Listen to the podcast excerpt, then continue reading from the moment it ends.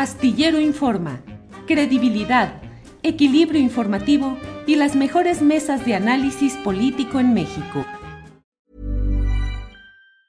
Ryan Reynolds here from Mint Mobile. With the price of just about everything going up during inflation, we thought we'd bring our prices down.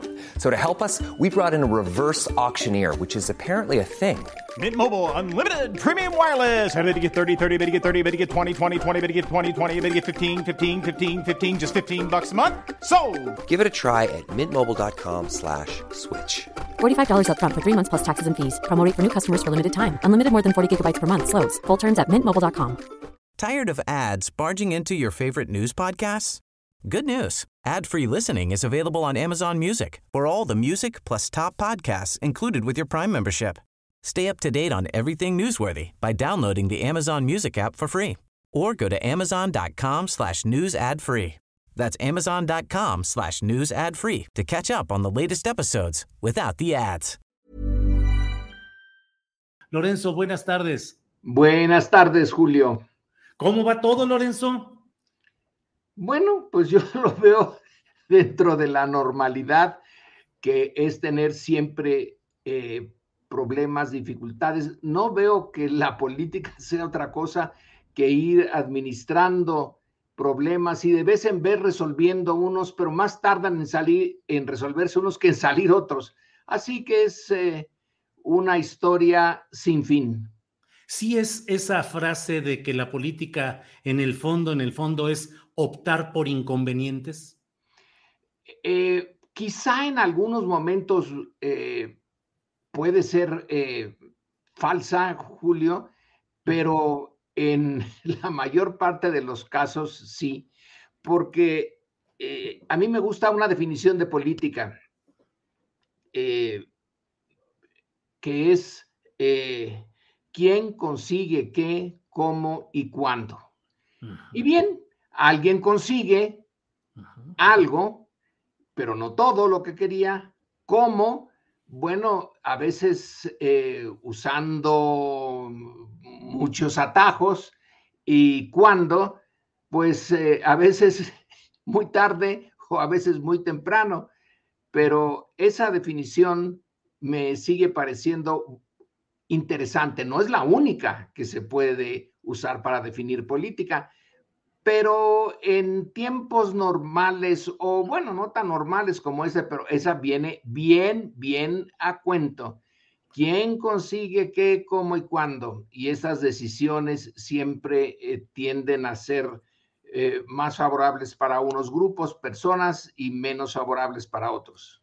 Hay una casi escatológica, una definición que dice política es lavarse las manos en agua sucia.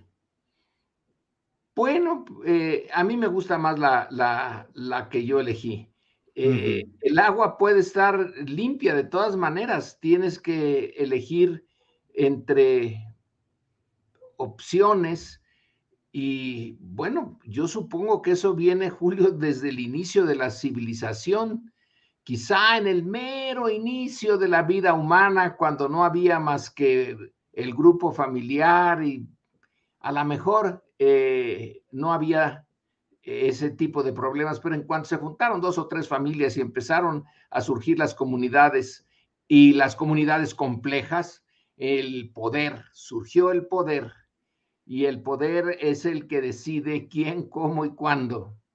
Sí, eh, fíjate que el otro día estaba viendo en Twitter a una persona que decía, no hay peor martirio que en una familia extendida de 20 ponernos de acuerdo a dónde ir a comer. Eso es política también. Eso, claro, de ser eh, el eh, poder en, en chiquito, ¿no? El Sí. poder pequeñito, pero sí, sí. Pues ponerse de acuerdo quién quiere una comida, quién quiere una hora, quién quiere, en fin, esos son los intereses y lo que va entrando a que llegue una definición que luego tiene que formar parte de una política de gobierno, de una política de Estado.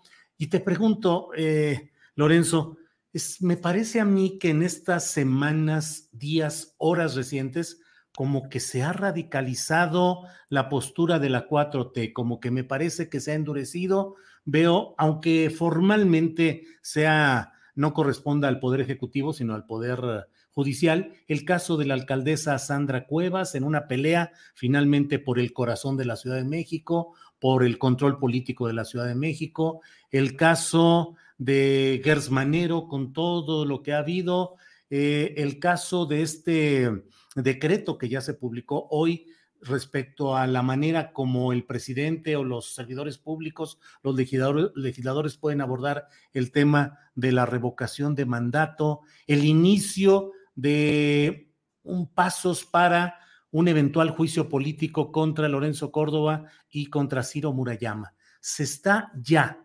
endureciendo, radicalizando en ese terreno la 4T, Lorenzo. Bueno, eh, leí tu artículo, eh, tu astillero de hoy. Eh, Julio. Deshazlo. ¿Por qué no? No, no, Son, eh, yo diría que son diferentes niveles. En el largo caminar y en la vista hacia un horizonte muy largo, lo que está en eh, juego es el cambio de el, del régimen político.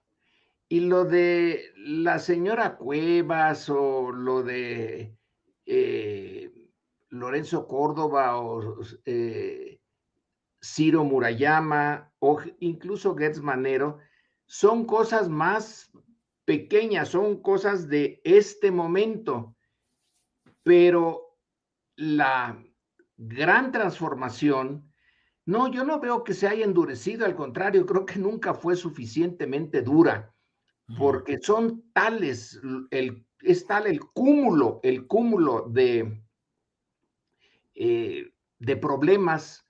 Yo los veo históricos. Caramba, eh, Julio, resulta que no veo bien con estos anteojos. Estos eran para ver muy, muy, muy, muy de cerca y se me olvidó quitármelos. Ah, este, adelante, adelante. Ahora sí ya veo mejor. Eh, el cúmulo de problemas. ¿Políticamente o nada más en términos de oftalmología? Ver más es mejor. Es en términos oftalmológicos. Ah, Entonces, en términos históricos, bueno, el gran, gran problema es la desigualdad y no, yo no veo que se haya endurecido, va con mucho tiento, sabe que son enormes los obstáculos, los intereses creados. ¿Cómo rayos le haces para eh, disminuir la desigualdad en una sociedad como la, como la nuestra. Entonces, lo de la señora Cuevas pasa a ser una cosa, eh, un pie de página. Ahora, si nada más lo ves del día a día, tú dices, ah, caramba, la quitaron de la alcaldía. Bueno, la suspendieron, ¿no? La suspendieron. También, ¿quién le mandan darle de, de, trancazos a unos policías? Eh, el que sea eh, tenga una alcaldía no le da derecho a andar, eh, digamos, a enojarse a ese punto. Al contrario, debía de ser muy calmada. Pero en fin, dejemos eso de lado. Entonces, los, para los grandes problemas, y por eso, Julio, por eso es que eh, desde la extrema izquierda, critican a Andrés Manuel López Obrador y a la 4T y a mm, a quien se les ponga enfrente, es que en realidad no son de izquierda, en realidad no han atacado el corazón eh, del neoliberalismo. Bueno, a ese nivel, eh, yo creo que sí, la crítica es no ha sido lo suficientemente duro. Son los problemas de envergadura. Los otros eh, son incidentes en un trayecto que tiene miles de incidentes. La, eh, ya lo hemos discutido, la inseguridad eh, no se ha endurecido, al contrario, se le dice un poco con nostalgia de Felipe Calderón, pero eh, a los malos, ¿qué abrazos ni qué abrazos? Hay que darles los balazos como ellos se lo dan a la sociedad entonces tu eh, posición, que la entiendo, es a un nivel muy inmediato, al nivel de los cambios mayores, de esos que tardan eh, más de un sexenio y que pueden eh, llevar muchos años, pues no, no la veo endurecida, Julio. Eh, la veo, sí, un poco apresurada ya, por ejemplo, a echar a andar esas obras grandes, enormes, como es el aeropuerto, eh, y que le costó mucho. Eh, por cierto, ¿ya leíste el libro de Jiménez Espriu? Lo ojeé y lo entrevisté ayer o antier, sí, ah, bueno. Ahí está, por ejemplo, una posición en donde tú puedes, sí, sí puedes decir, se endureció, se endureció de entrada. Había un gran proyecto, un macro proyecto eh, con dinero público y de plano chocó, endureció su posición, no dio paso atrás el, el nuevo gobierno y lo echó abajo y construyó otro. Entonces allí sí hay una eh, decisión dura, Julio. Esas son las que yo llamaría duras. Eh, veo esa como una, eh, como un ejemplo. Estabas hablando. ¿También una excepción? pues no, porque estás hablando del tren Maya. es otra decisión. También tiene un montón de, de obstáculos, de críticas, etcétera. La decisión, por ejemplo, de darle un papel al ejército que no tenía. Eh, esa es otra de esas decisiones duras. Pero lo de esta eh, situación muy de coyuntura, eh, y yo diría que de baja intensidad, sí, la señora Cuevas y desde luego la oposición pueden hacer un gran alboroto temporal porque van a aparecer otros eh, temas. Pero en los grandes yo creo que se ha ido eh, con cuidado. Por ejemplo, Julio, el tema de la reforma fiscal. No le ha entrado la 4T a eso. Claro, puede decir y con, con razón, oigan, pero resulta que les cobramos impuestos a los que no les habían cobrado y esos impuestos equivalen a miles de millones de pesos. Bueno, son cifras interesantes, ¿no?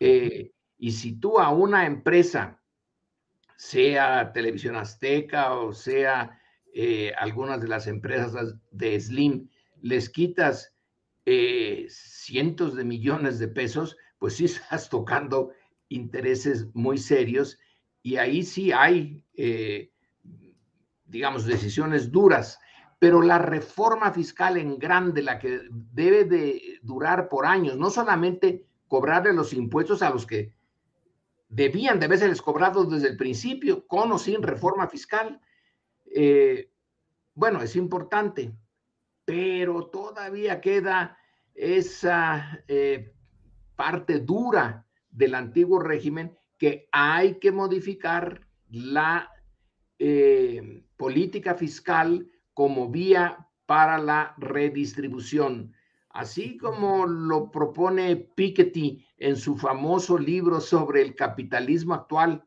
Esa es la, esencia, dice él, eh, no que vayamos al socialismo, pues ya se fue la Unión Soviética, ya no hay la alternativa eh, que durante mucho tiempo existió.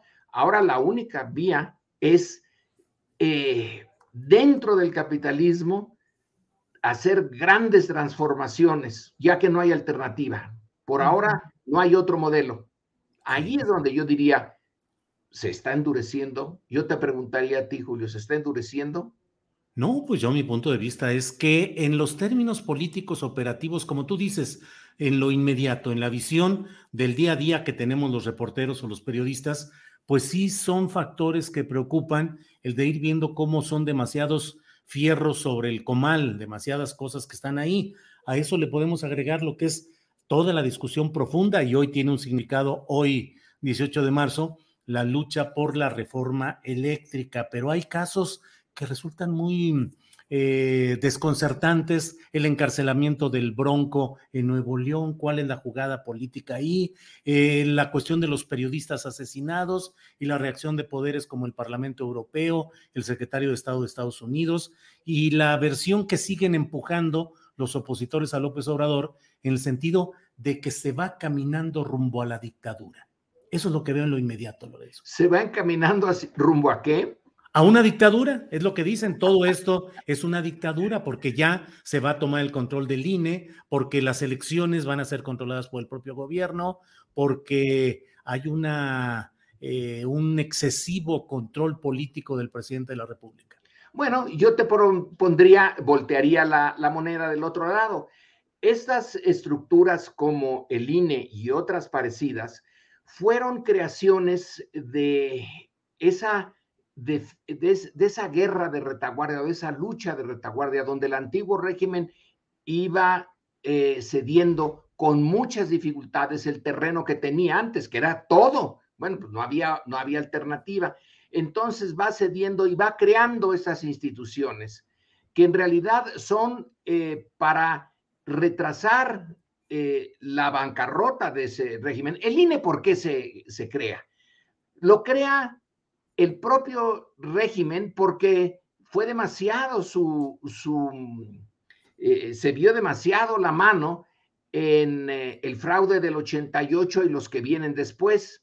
Pero entonces, ¿es dictadura o es que dejaron ahí esas estructuras en donde eh, todos los sistemas políticos tienen algo de eso? Por ejemplo, cuando se discute la Suprema Corte de Estados Unidos, hay una crítica a fondo diciendo, estos señores están tomando decisiones no nada más jurídicas, sino políticas.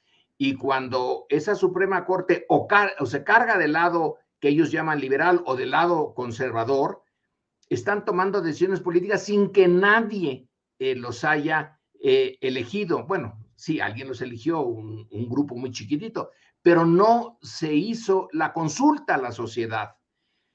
Entonces, estos órganos que eh, sí son indispensables, pero también hay que reconocer que pueden tomarse atribuciones, y estoy hablando de la Suprema Corte norteamericana, pero lo podemos trasladar acá. Están tomando atribuciones eh, que eh, tratan de ponerle piedras o piedritas o piedronas o rocas en el camino al cambio. En este caso, Julio, cuando eh, es eh, ir a la dictadura, eh, yo lo veo que sería un camino como muy simplón, irse por eso, de ahí, llegas a la dictadura, necesitarías no sé cuánto tiempo. las dictaduras sí hemos tenido dictaduras. El PRI, en cierto sentido, fue una dicta blanda, como fue el porfiriato, una dicta blanda, y Victoriano Huerta, una dictadura. Esa sí fue dura. Pero decir que un, eh, la controversia sobre un supuesto órgano independiente, pero que fue criatura de, digamos, de último momento, cuando ya no se pudieron ocultar las eh, operaciones fraudulentas. Sí, se vio en el 88 eh, que se cayó el sistema y que no llegaron los votos y que el sistema redundante de las computadoras no funcionó por un tiempo y ¡zas! Aparece que sí, sí ganó, sí ganó eh, Salinas, con un eh, poquito, pero ganó. Entonces hay una sospecha, pues nació con un problema. Igual que la Comisión de Derechos Humanos, cuando la crea Salinas, pues es porque se están violando un montón de derechos humanos. Entonces son eh, fórmulas para ir deteniendo el cambio, posponer el cambio, eh, ganar tiempo en el, cambio es eh, ganar para quien tiene el poder, pues muchas cosas, entre otras recursos, capacidad de seguir tomando decisiones, etcétera. Pero si ese es el camino a la dictadura, pues eh, está muy problemático que eh, por ahí se vaya, pero entiendo que se eh, use la crítica y que se molesten mucho. Bueno, pues esa es la, esa es la, la lucha política, mientras no haya violencia. Eh, si, saltamos de ahí a la violencia, si entonces se le dice al eh, general Sandoval, vaya usted y tome la Cámara de Diputados y métalos a la cárcel a los de la oposición, como hizo Huerta, ¿no? Eh, a caramba, ahí sí, las cosas ya dan un vuelco enorme. Claro. Lorenzo, eso es, sí, perdón, perdón, adelante. No, está bien. No, te iba a decir, eh, eso es por cuanto a esa versión eh, de los opositores a López Obrador, de que se está encaminando esto a una dictadura. Por el otro lado, hay quienes dicen todo lo que está sucediendo puede etiquetarse como un golpe blando. Eh, ¿Es una categoría de análisis que compartes? Eh, no, la comparto, pero otra vez la, entiendo. Y sí, Andrés Manuel López Obrador y los responsables de su gobierno deben de tener en cuenta que cualquier movimiento que hagan, aunque sea eh, mínimo, va a ser eh, juzgado desde la óptica de una oposición que no tiene un proyecto. Entonces, su única forma de hacer política es estar eh, criticando las políticas concretas que se están haciendo. Porque lo ideal, lo interesante sería que esa oposición dijeran, miren, aquí están estos 10, 20 puntos que son el corazón de nuestra propuesta y que van todos en contra de la eh, propuesta eh, explícita y la parte implícita de la 4T. Ahí está el choque dos mundos, dos visiones distintas de la política. Pero cuando no tienes esa otra visión, eh, y es que en realidad no hay ya en el mundo, por ahora, no sé qué pase dentro de 10, 20 años, una verdadera alternativa a ese dominio del mercado, eh, a la eh, democracia electoral, en fin, a lo que Fukuyama consideró que era ya el, eh, el punto final de una larga evolución política. El fin de la historia. Ha tenido muchos problemas, no es tan fácil como él lo, propuso.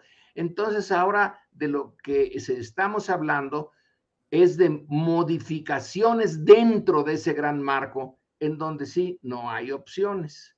Bueno, las modificaciones que propone la, la 4T, eh, pues son unas cuantas, pero son bien importantes. Para mí la más interesante es la redistribución de las cargas. Una sociedad crea riqueza. Tired of ads barging into your favorite news podcasts? Good news. Ad-free listening is available on Amazon Music. For all the music plus top podcasts included with your Prime membership. Stay up to date on everything newsworthy by downloading the Amazon Music app for free or go to amazon.com slash news ad free.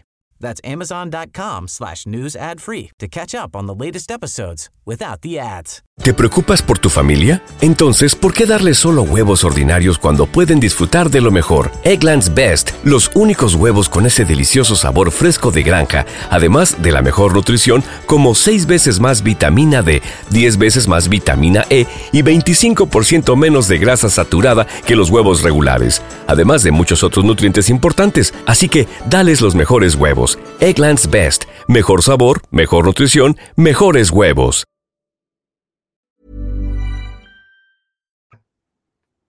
unos más, unos menos, pero todos los que estamos en eh, actividades eh, productivas o donde se nos paga por lo que hacemos, eh, tenemos que, aunque no lo querramos, contribuimos a la riqueza colectiva, pero esa riqueza colectiva se reparte de una manera pésima. entonces, ese es el corazón de la 4T. Dentro del capitalismo, se habla de comunismo y cosas, eh, eh, bueno, de nueva cuenta, por razones de eh, propaganda política, pues que lo usen. Pero todos sabemos que al comunismo no vamos, pero sí se van a afectar intereses, sí se pueden afectar intereses. Si lo de eh, Thomas Piketty se hiciera, vaya que se habría una carga impositiva, pero seria para la parte, digamos, el 1% o el 10% eh, de los mexicanos.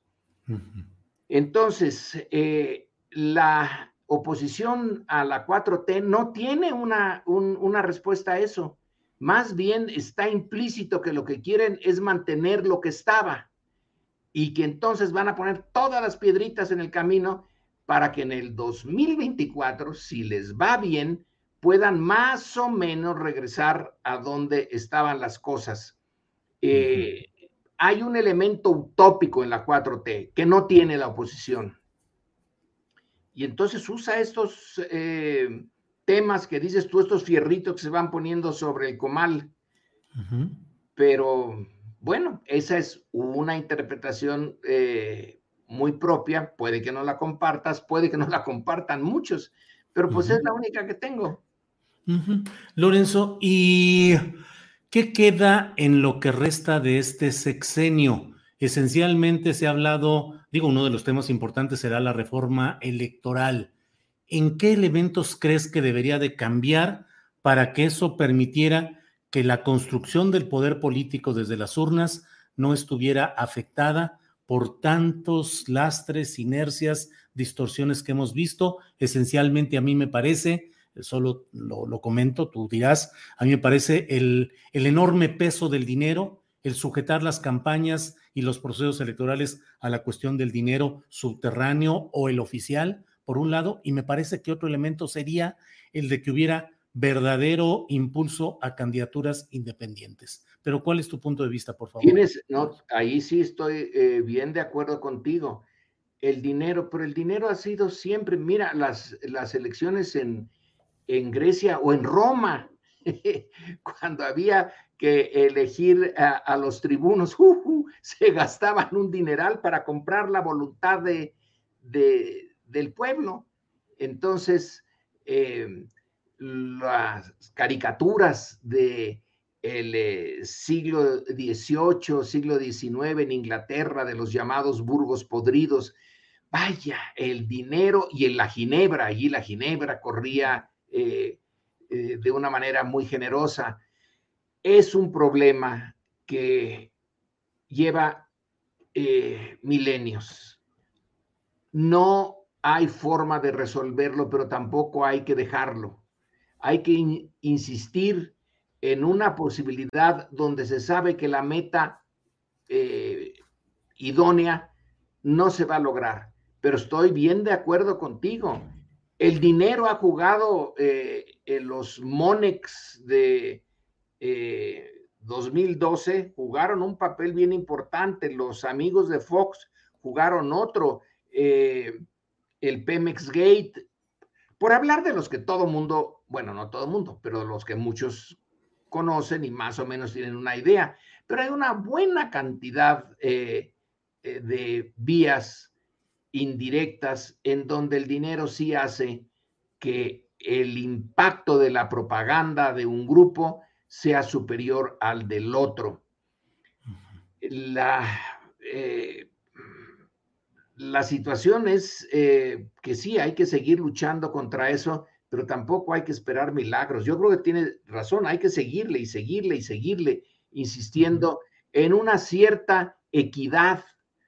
Eh, pero los dineros en tiempos de elecciones eh, lo echan a perder todo. La única forma, fórmula, pues que es una utopía, ¿verdad? Es la de Rousseau. Rousseau decía, vamos a reunir a todos los ciudadanos en un espacio. Bueno, imagínate, ahorita hay espacio capaz de hacer, de, pero en su época, bueno, supongo que los cantones suizos sí se podía. Y luego, no dejar que se formen grupos, no darles tiempo a que se formen grupos, o sea, partidos. Y entonces, ante una propuesta, todos, sin consultarse unos a los otros, eh, deciden sí o no. Eh, bueno, eh, pues sí, teóricamente, ahí tenemos un momento en que no entraría el dinero aunque podía haber entrado antes en anuncios, en propaganda, etcétera. Pero a la hora de decidir, eh, sin partidos, fíjate, era sin partidos, sin organización, sino que cada ciudadano en su interior examinara la propuesta y aceptara o rechazara esa propuesta. Bueno, imposible. Eh, el ideal no se va a conseguir, pero sí hay que insistir en disminuir las cantidades de dinero, las cantidades que se dan a los partidos. Se ha dicho mucho eso, ¿no? Que por qué se está gastando tanto dinero en los partidos. Pero si no se gasta en eso, la otra eh, este, posibilidad es, bueno, no gastemos, no, no subsidiemos a los partidos. Ya cada uno de ellos se encargará, el que eh, tiene más saliva, traga más pinole, de tener a los que sí tienen dinero, que el dinero es poder, eh, de contactarlos y entonces bajo la mesa van a recibir un dinero y los otros se van a quedar eh, con muy pocos recursos. Claro. Lorenzo. Claro. Lorenzo, en Chile, donde a mí me parece que está un proceso político muy interesante, no solo por la llegada de esta nueva clase política joven con una visión de izquierda moderna, me parece a mí, pero no solo eso, sino de cómo se llegó ahí y me parece que se llegó a partir de protestas multitudinarias y estruendosas que se dieron en las calles, pero que luego devinieron en postulación de candidatos independientes para integrar eh, en el Congreso y luego postular para una convención constituyente que se está discutiendo actualmente. Si no me equivoco, un tercio de la integración de esos eh, sitios de, los constituyentes fue ganado por candidatos independientes. En México uno de los grandes problemas es ese virtual monopolio de la postulación de candidatos que mantienen los partidos políticos, aunque luego en las leyes se abren resquicios para los independientes, pero me parece que son eh, resquicios eh, pensados para que no avancen, para que no tengan una buena posibilidad. ¿Qué piensas de que en México debiera impulsarse más y con mayor viabilidad candidaturas independientes, reales, no la del Bronco? Sí, ese es el punto, eh, las, reales. Al final, Julio, mm, me atrevo a suponer que terminarían por dividirse en dos, porque es la naturaleza de la, eh, de la disputa por la nación en México. A la larga habría dos, y va a pasar en Chile. Sí, algunos son miembros del Partido Comunista, otros no lo son, otros son independientes, pero con el correr del tiempo y el enfrentarse a la realidad política, van a tener o con uno o con el otro. La dicotomía es casi natural. Eh, ahora, eh, no veo que esos candidatos independientes pudieran sacar terceras o cuatro posibilidades en una situación donde estructuralmente lo que se está eh, definiendo es la manera como se reparte la riqueza. Y en una situación donde los poquitos, como es el caso de México o de Chile, ¿eh? ah, porque ellos en eso eh, no estoy seguro que nos ganen, pero a lo mejor hasta nos ganan en concentración de la riqueza, en la creación de una oligarquía que viene con raíces coloniales eh, en Chile. Aquí más o menos las guerras civiles del siglo XIX y la Revolución Mexicana medio cortaron sus raíces. En Chile no. En Chile son de mucho tiempo. Y cuando tú te enfrentas a esos, a ese tipo de cultura, de riqueza, de lazos familiares, de lazos económicos, pues te encuentras con una eh, no es muy dura de partir en el centro de la política chilena. Y eh, yo creo que la realidad va a ir haciendo que, eh, en fin, se, vuelva una dicotomía. Ahora, esos candidatos independientes, al, es una posibilidad simplemente, o por convicción o por dinero, se van a ir con uno de los dos polos cuando llegue el momento crítico. Y decías tú que, bueno, en Chile se llegó a estos eh, movimientos y que sí son interesantísimos, pero tuvieron una violencia que causó muertes, que causó eh, heridas. ¿A cuántos dejaron ciegos los, los proyectiles de los carabineros, eh, que es que eran de goma y todo, pero un gomazo de esos y te quedas peor de lo que estoy yo ahora? Entonces, el eh, contenido de violencia en la eh, en esta eh, conclusión del proceso que estamos, bueno, de una etapa del proceso chileno que es tan, pues, tan emocionante, tan fantástico, donde el Boris, como le llaman en Chile, tiene una edad realmente apenas está despuntando, es inteligente, es carismático, es simpático, eh, no usa corbata, eh, va a disminuir toda la parafernalia que era muy propia de la política chilena. Eh, pero, a ver, ahí veremos, a ver qué, yo supongo, es un suponer que va a irse eh, poniendo una dicotomía. A veces algunos de esos candidatos, por convicción o por otras influencias, van a ir con un grupo, luego con el otro, pero el corazón de las decisiones políticas en Chile va a ser como el nuestro.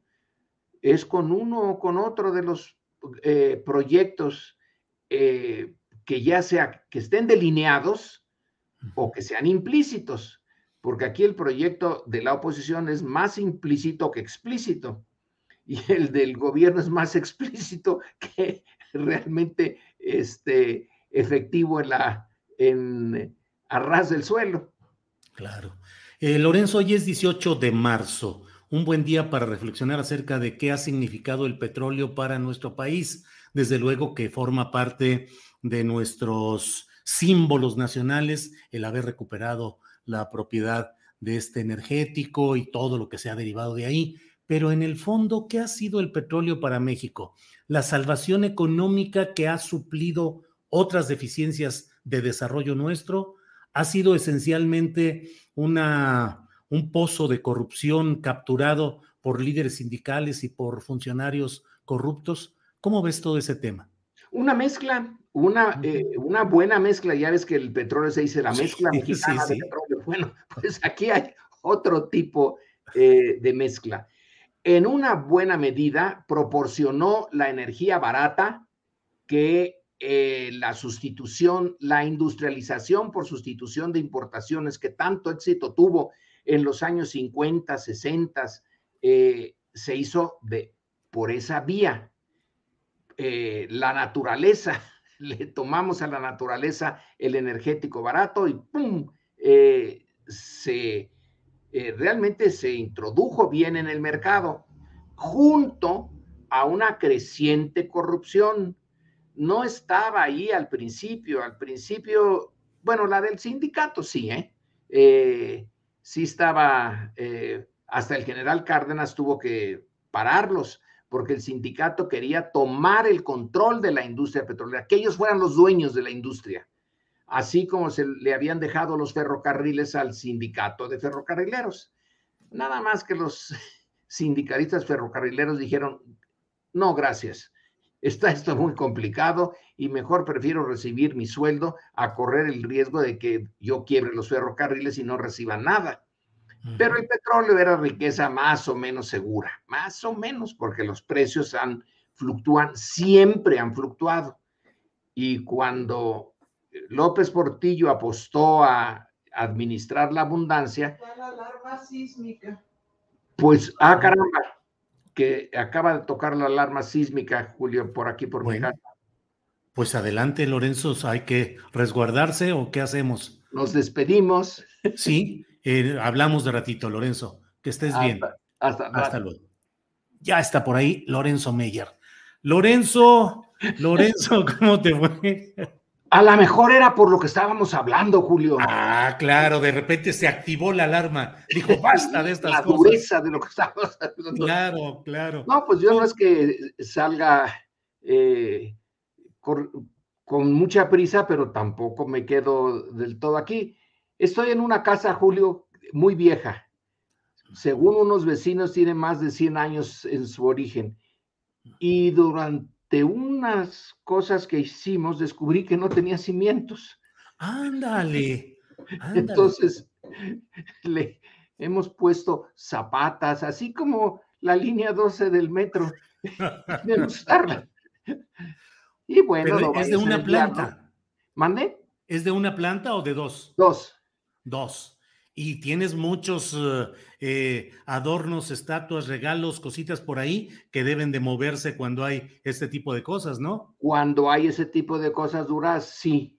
Y tengo sobre todo una palmera muy ah, grande que, bueno, ya estaba aquí cuando yo llegué, que vieras qué bien se mueve cuando... híjole, híjole. Pero bueno, qué bueno ¿tienes tiempo todavía para que sigamos, Julio? Nos quedan dos, tres minutitos, Lorenzo, porque ya en un ratito estamos con la mesa del más allá, tres, cuatro minutitos, si quieres para cerrar, por favor, Lorenzo. Sí, cierro eh, lo, de, lo del petróleo, Julio. Eh, en una cosa que estaba yo escribiendo, comparo dos momentos, la nacionalización del petróleo en México y la nacionalización en Irán. Y yo creo que aquí, yo soy muy de, de Maquiavelo, el tema de la fortuna ayudó al general Cárdenas y a, a México en general. Y cuando Irán en, 1900, en los 1950 quiso hacer lo mismo, pensando en México, ¿eh? porque mandaron gente a Pemex a ver cómo estaba eh, el asunto en Pemex, para ver que, si expropiaban o no expropiaban a la Anglo-Iranian Oil Company, eh, pues se les adelantó la CIA y el M16 británico, hicieron la operación Ajax eh, y derrocaron al régimen.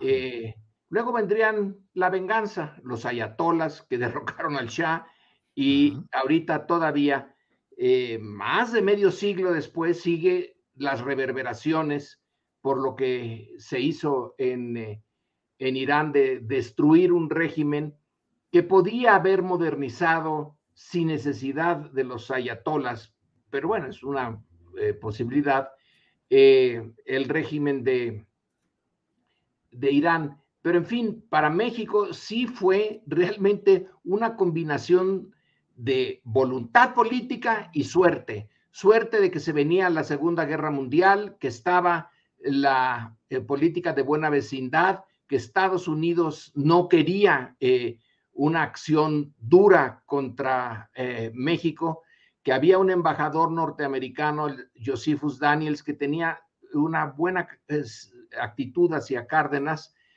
y eh, salió la, la expropiación. Luego viene eso, y ya con eso terminó todo eso que tú dijiste, la corrupción que ya empezó a deteriorarla y mucho, tanto del sindicato como de los, del gobierno que dirigía a Pemex. Luego las privatizaciones, que la petroquímica secundaria primero y luego ya toda la petroquímica hasta llegar a lo de nitrogenados. Eh, y luego la reforma eh, energética de Peña Nieto, que ya le abrió el campo, una buena parte del campo, no todo, a las empresas extranjeras para que volvieran. Y luego, y ya con eso termino, la eh, llegada de AMLO y de reavivar el nacionalismo petrolero. Y ahí estamos. La historia no se termina. Eh, es un nuevo capítulo el que estamos escribiendo ahora, pero la lucha por los energéticos es uno de los puntos interesantes en la historia mundial del siglo XX y lo que va del XXI. Lorenzo, pues muchas gracias por esta videocátedra que nos eh, permites con estos momentos accidentados, pero afortunadamente sin mayores consecuencias. Lorenzo, no, no invado tu vida personal y tus datos eh, personales, pero te mando una gran felicitación a ti, a Romana Falcón, un ejemplo de vida eh, y que la pasen muy bien. Gracias, eso espero ahorita. Salgo corriendo a una buena comida. Bueno, que estés bien, Lorenzo. Gracias y seguimos en contacto. Hasta luego. Un gusto. Tired of ads barging into your favorite news podcasts? Good news. Ad-free listening is available on Amazon Music. For all the music plus top podcasts included with your Prime membership. Stay up to date on everything newsworthy by downloading the Amazon Music app for free or go to amazon.com slash news ad free. That's amazon.com slash news ad free to catch up on the latest episodes without the ads. ¿No te encantaría tener 100 dólares extra en tu bolsillo? Haz que un experto bilingüe de TurboTax declare tus impuestos para el 31 de marzo y obtén 100 dólares de vuelta al instante. Porque no importa cuáles hayan sido tus logros del año pasado, TurboTax hace que cuenten. Obtén 100 dólares de vuelta y tus impuestos con 100% de precisión, solo con Intuit TurboTax. Debes declarar para el 31 de marzo. Crédito solo aplicable al costo de la presentación federal con TurboTax Full Service. Oferta sujeta a cambios o cancelación en cualquier momento. Para que te enteres del próximo noticiero, suscríbete y dale follow en Apple, Spotify, Amazon Music, Google o donde sea que escuches podcast. Te invitamos a visitar nuestra página julioastillero.com.